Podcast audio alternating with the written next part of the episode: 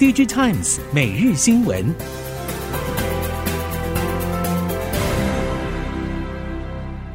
听众朋友您好，欢迎收听 DigiTimes 每日新闻，我是袁长杰，现在为您提供今天科技产业的新闻重点。首先带您看到的是产业景气低迷，虽然多数 IC 设计业者认为今年下半年前景还是不明确，但应该还是会出现传统旺季效应。但是近日，大宗消费性电子产品的终端品牌及通路陆续传出对下半年需求已经不期待，全年出货衰退命运还是难以避免。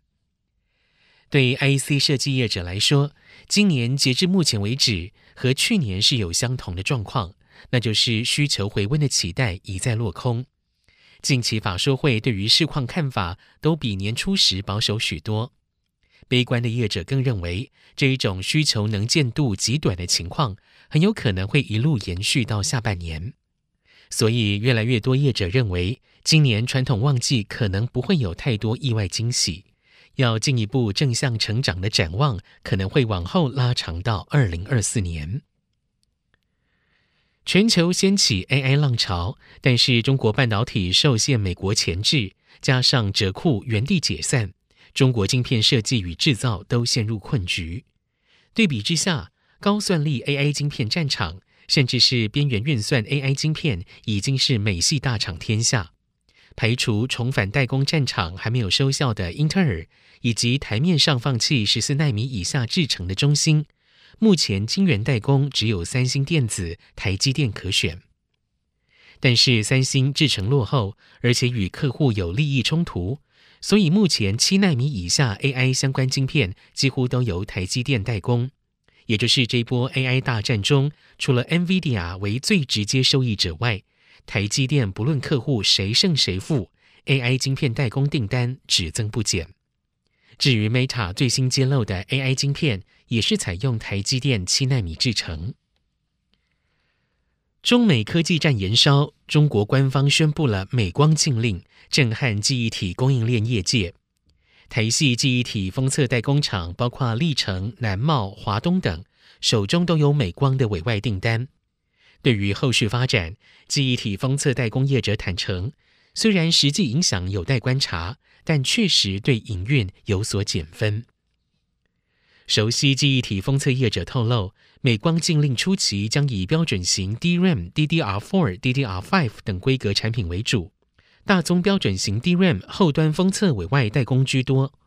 原本预期记忆体产业下半年可望逐季回温，但美光禁令确实是一个减分的因素，转单效应目前还看不太出来，反而可能韩系的三星电子、SK 海力士先行受惠，台厂难有着墨。美中科技战角力再起，中国宣布美光禁令之后，关键资讯基础设施的采购将首当其冲。根据估计，美光可能会失去中国市场大约三十亿美元营收，这部分的市场大饼会由韩系以及日系的供应商瓜分受惠。中国业界表示，从去年下半年开始，寒蝉效应已经提前出现。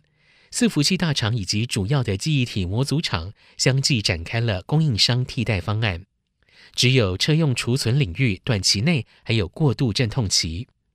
由于美光在全球车用记忆体市占率位居领先，短期内中国业者不容易找到美光的替代。而中国供应链去美化趋势渐如弦上，美国是否将会祭出反制，也引发业界忧心忡忡。另外，美光禁令对三星电子、SK 海力士等韩国业者的影响也受到关注。针对中国将制裁范围扩大到韩厂的可能性，南韩产业研究院表示，由于三星及 SK 海力士基本上主导了全球记忆体市场，如果连南韩业者也受到制裁，中国将难以采购记忆体，反而将会对自身造成冲击。不过，中美矛盾激化带来的地缘政治风险将带来更大的隐忧。美国白宫可能会要求南韩政府敦促业者勿填补中国的记忆体需求缺口，反而会让韩厂进退两难。另外，有预测表示，中国将会以这一次的制裁为契机，加速培养长江存储等中国本土半导体业者，来填补美光需求空缺。所以，对于韩厂而言，长期来看恐怕是弊大于利。近期，中国第三类碳化系基板厂取得了国际车用一级供应商博世、车用 IDM 龙头英飞凌的长期合约。除了品质受国际大厂认证，市场预测量产良率极可能有所突破。但是，中系厂商何时开始降价革命，市场仍难以判断。就市场观察，包括两家已经取得国际厂长期合约在内的中系碳化系基板厂。至少有四家以上具有竞争力，他们的技术水位甚至连量产良率掌控可能都差不多。供应链业者表示，目前量产良率突破还是市场观察的焦点。不过，就当下还是持续供货吃紧的状况来看，就算量产良率有明显突破，也没有压低价格的必要性。在博世、英飞凌与中系碳化矽基板厂签订长期供货合约的时候，欧美碳化矽基板也开始小量的流向亚洲，而且报价微幅调降。通路商表示，近年受全球新能源车工业市场需求崛起，欧美主流碳化矽基板供应商满手长约，积极扩产。过往欧美碳化矽基板业者常常视中国供应链情况进行策略调整，如果中国业者技术已经追上，就会针对产品进行降价。来维持在亚洲或全球的影响力，并且挤压对手的获利空间，前置追赶速度。业者补充，欧美厂对亚洲启动报价，与英飞凌和山东天悦、天科和达揭露长期供货合约的时间相近，显见东西方碳化矽基板业者之间的竞争逐渐激烈。汽车供应链自年初就相继传出了晶片短缺，已经过了最糟情况。但是市场上交车周期却还没有有效缩短。对此，汽车供应链业者表示，主要是因为车厂拿到晶片之后，优先投入了高阶车款的生产，借由高毛利产品来弥补损失。目前已经跃升全球第三大车市的印度，四月的乘用车销售是八个月来首次下滑，包括塔塔汽车、马亨达在内的车厂营运都受到影响。至于北美市场的加拿大，第一季新车销售出现了好转迹象；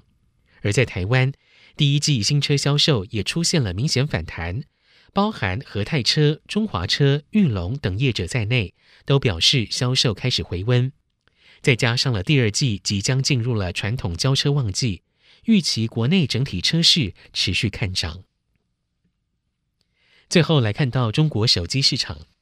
近年，中国手机市场受制于渗透率已高、换机时间拉长等因素，让手机年需求成长放缓。